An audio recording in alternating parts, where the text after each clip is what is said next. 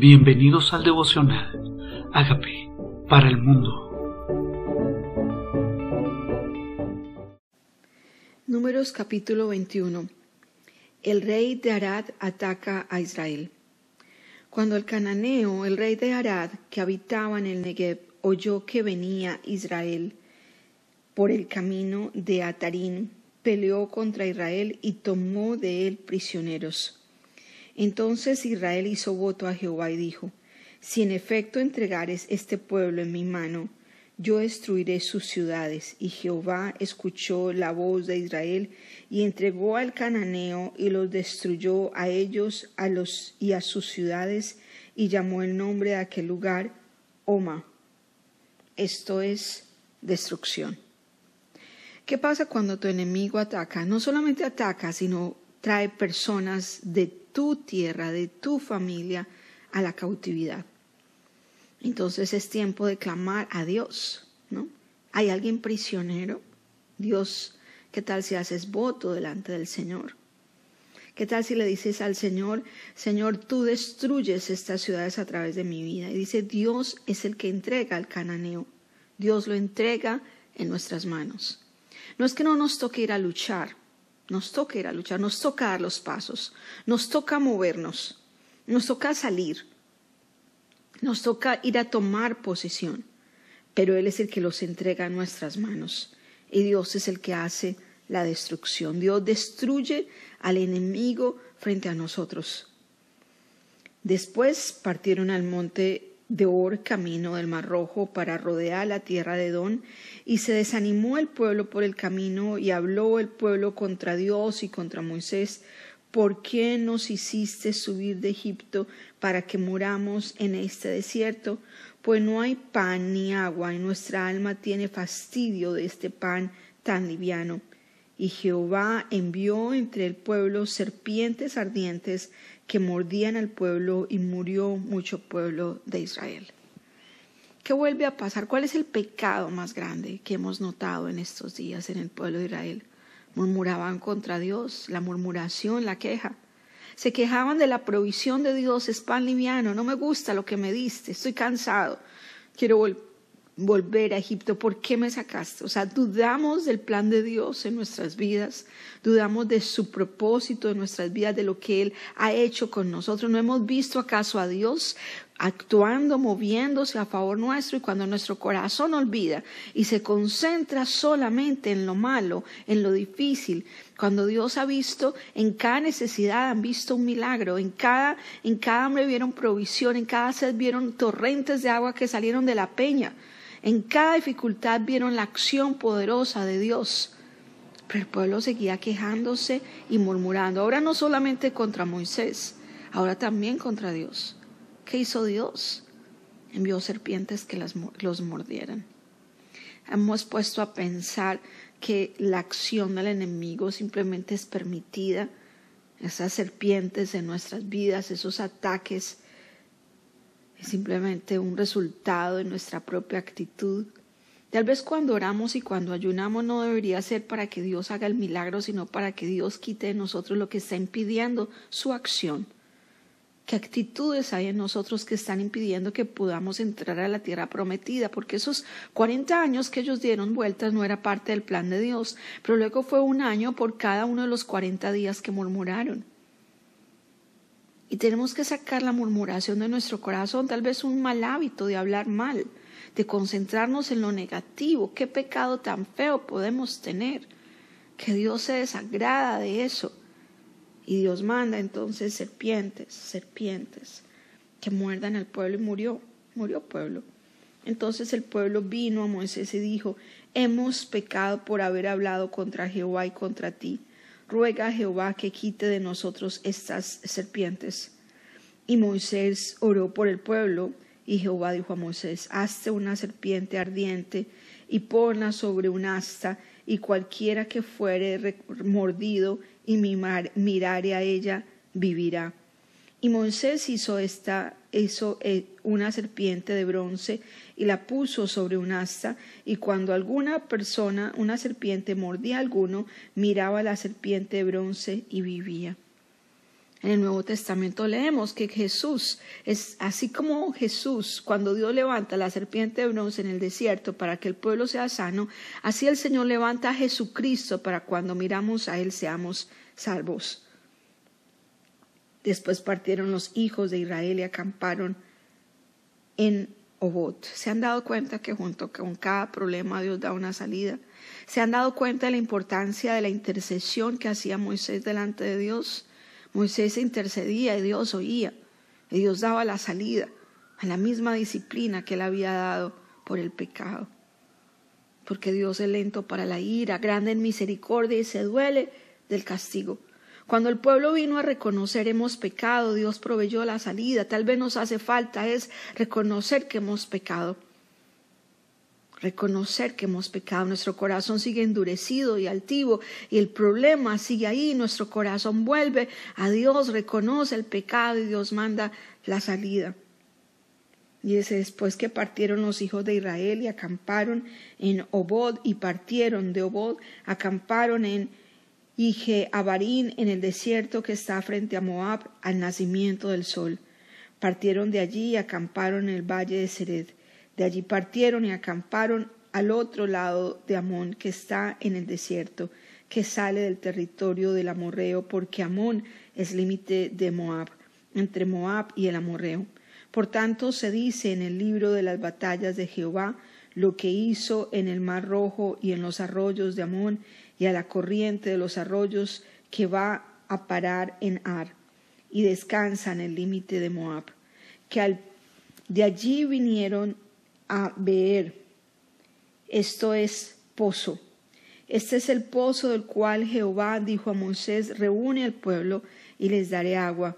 Entonces cantó Israel este cántico. Sube, oh pozo, a él cantad. Pozo al cual cavaron los señores, los cavaron, lo cavaron los príncipes del pueblo y el legislador con sus báculos. Del desierto vinieron y mañana a Matana, y de Matana a Nataniel, y de Nataniel a Amod, y de Amod al valle del que está en los campos de Moab, al nombre de Pisca que mira hacia el desierto. Tenían sed, y Dios les puso entonces un pozo. Un pozo que cavaron los príncipes, pero que Dios les dio con el báculo dice el báculo del legislador, el legislador del pueblo. Él era el legislador del pueblo. Dios entonces quita de nosotros la aflicción cuando clamamos a Él y también provee pozo, también provee agua en medio del desierto. Y dice, sube, oh pozo. Cuando el agua del pozo salía, el pueblo de Israel bebía. Pero yo les tocó cavar hay cosas que nosotros pensamos que Dios nos va a proveer, pero no hacemos nada al respecto.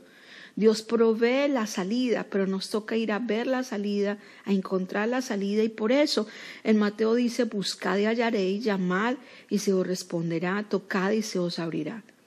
El Señor nos manda a salir, a tocar, a buscar, y Él provee, Él abre la puerta, Él da la respuesta. Entonces envió Israel embajadores a Seón, rey de los amorreos, diciendo, Pasaré por tu tierra, no nos iremos por los sembrados ni por las viñas, no beberemos las aguas de los pozos por el camino real, iremos hasta que pasemos tu territorio. Mas Seón no dejó pasar a Israel por su territorio, sino que juntó Seón todo su pueblo y salió contra Israel en el desierto, y vino a Hazá y peleó contra Israel. Y lo hirió Israel a filo de espada y tomó su tierra desde Amón hasta Jaboc, hasta los hijos de Amón, porque la frontera de los hijos de Amón era fuerte.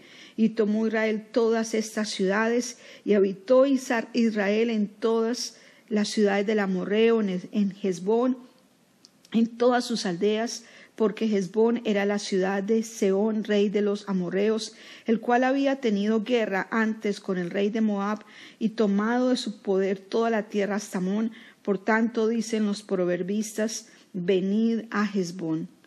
¿Qué hizo el Señor entonces? El Señor hirió ellos y los hirió Israel a filo de espada. Ellos tuvieron que ir a pelear, pero Dios entregó a Seón, a Hezbón, a la Monita y a todos a Seón, rey de Basán. ¿Acaso no está escrito en todos los salmos que ellos derrotaron al rey que había derrotado a otros pueblos?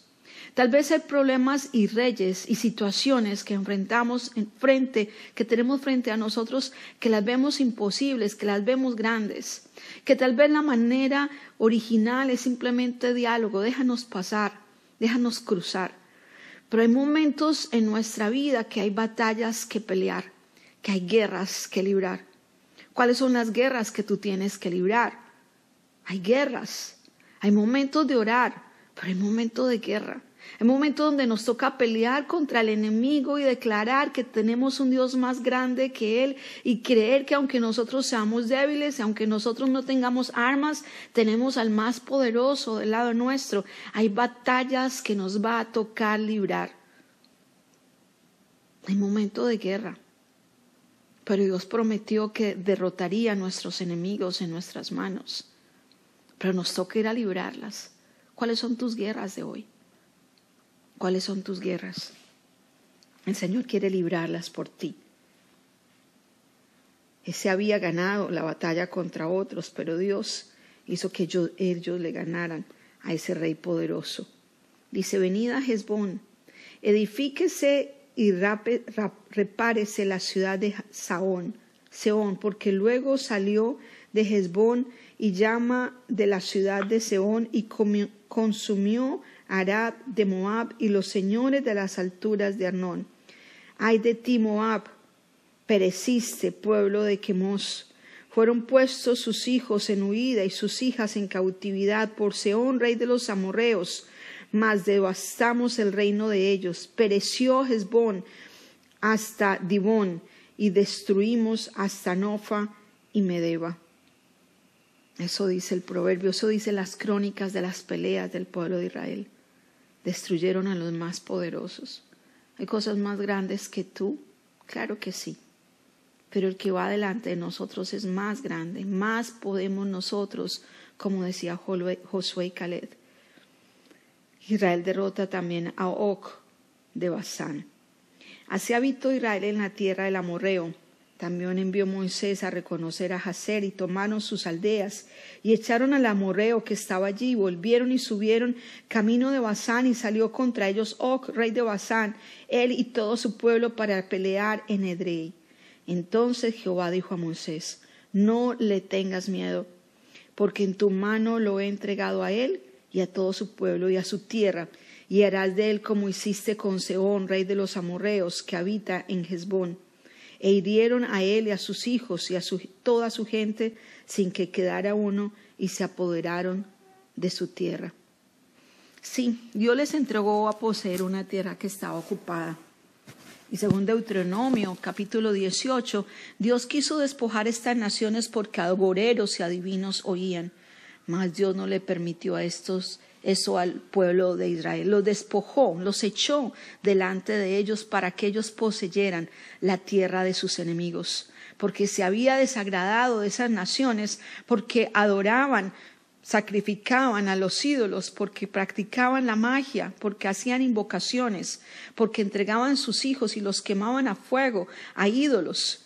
Y él se desagradó de estas naciones, del amorreo, del ebeo, del cereteo de cada uno de los pueblos de estas naciones y despojaron ahora Og, rey de Basán. No quedó ninguno. Dios le dijo, no tengas miedo, no tengas miedo. Sí, hay momentos en nuestra vida donde el temor es lo que impide que tomemos posesión de lo que Él nos prometió. Pero Él había prometido que iban a tomar esa tierra. Él había prometido que le iban a tomar, no importa quién habitaba ahí, si fueran gigantes o no gigantes. Él iba delante de ellos haciendo que ellos ganaran las batallas y no quedó ni uno de ellos. A veces pensamos, ¿por qué no quedar ni uno de ellos? Y en otros pasajes de la Biblia nos explica que sus costumbres terminaban corrompiendo las costumbres del pueblo de Israel. Y por eso cuando ellos llegaban a tomar posesión de un lugar, entonces despojaban a toda la nación y tomaban esa tierra, porque cualquiera que dejaban vivo terminaba corrompiendo sus costumbres. Y nosotros aprendimos en ese Antiguo Testamento una cosa importante. Con el enemigo no se hacen concesiones. El enemigo hay que derrotarlo. Tal vez nuestro enemigo no sea hoy un pueblo, no sea hoy rey de Basán, tal vez el enemigo sea el mismo miedo. Tal vez sea el enemigo nuestras propias temores, nuestras situaciones sin resolver, la inercia de no ir a tomar la posesión, la, la quietud, la, que no hemos la apatía, la indiferencia, que no tenemos sed de tomar cosas para Dios. Dios prometió darte cosas todavía estás a la orilla, todavía estás al borde, todavía estás orando. El Señor nos manda que seguimos marchando. Tal vez nos ha tocado movernos de un lugar a otro, peregrinos sobre la tierra. Tal vez nos ha tocado movernos y encontrarnos con nuestras necesidades mismas, pero Dios ha puesto provisión, Dios ha puesto agua, Dios ha puesto valentía, Dios ha puesto a Moisés y sobre todo Dios ha puesto su presencia delante de nosotros para pelear nuestras batallas. No tengas miedo. ¿Es de Basán? ¿Cuál es el nombre del enemigo con el que te enfrentas hoy? ¿Cuál es el nombre del enemigo? ¿Cuál es la oposición que tienes? Dios va delante de ti y te dice hoy, no tengas miedo. Dile, Señor, quiero renunciar al miedo hoy. Quiero renunciar a dos cosas, a que murmuro constantemente, a que dudo tal vez de lo que tú me has dado a que menosprecio lo que tú me has entregado, me ha parecido pan liviano. Hoy te pido perdón por lo que me he murmurado, lo que has dado a mi vida. Te pido perdón por quejarme del Moisés y de ti, del líder, de la persona en autoridad, del jefe, del gobierno, cuando tú me has llamado a tomar posesión de cosas y yo no he marchado. Hoy te pido perdón por la murmuración, por la queja y por el miedo. Dile, Señor, reconozco que soy pecador, pero tú enviaste a tu Hijo Jesucristo, mi Señor y Salvador, a morir por mi pecado. Y me apropio hoy que soy perdonada. Y me apropio que moriste por mí, también resucitaste por mí, te entrego el control de mi vida. Y gracias por hacer de mí la persona sana y libre que tú quieres que yo sea. Gracias por librar por mí las batallas de hoy. Hoy saldré con tu presencia delante de mí en el nombre de Jesús.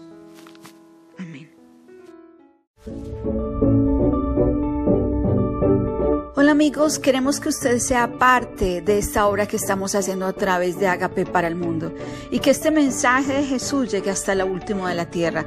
Si quieres donar en nuestra página web puedes hacerlo en agapeparalmundo.org o también a través de Cele en agapeoficial.gmail.com. Dios bendiga tu generosidad.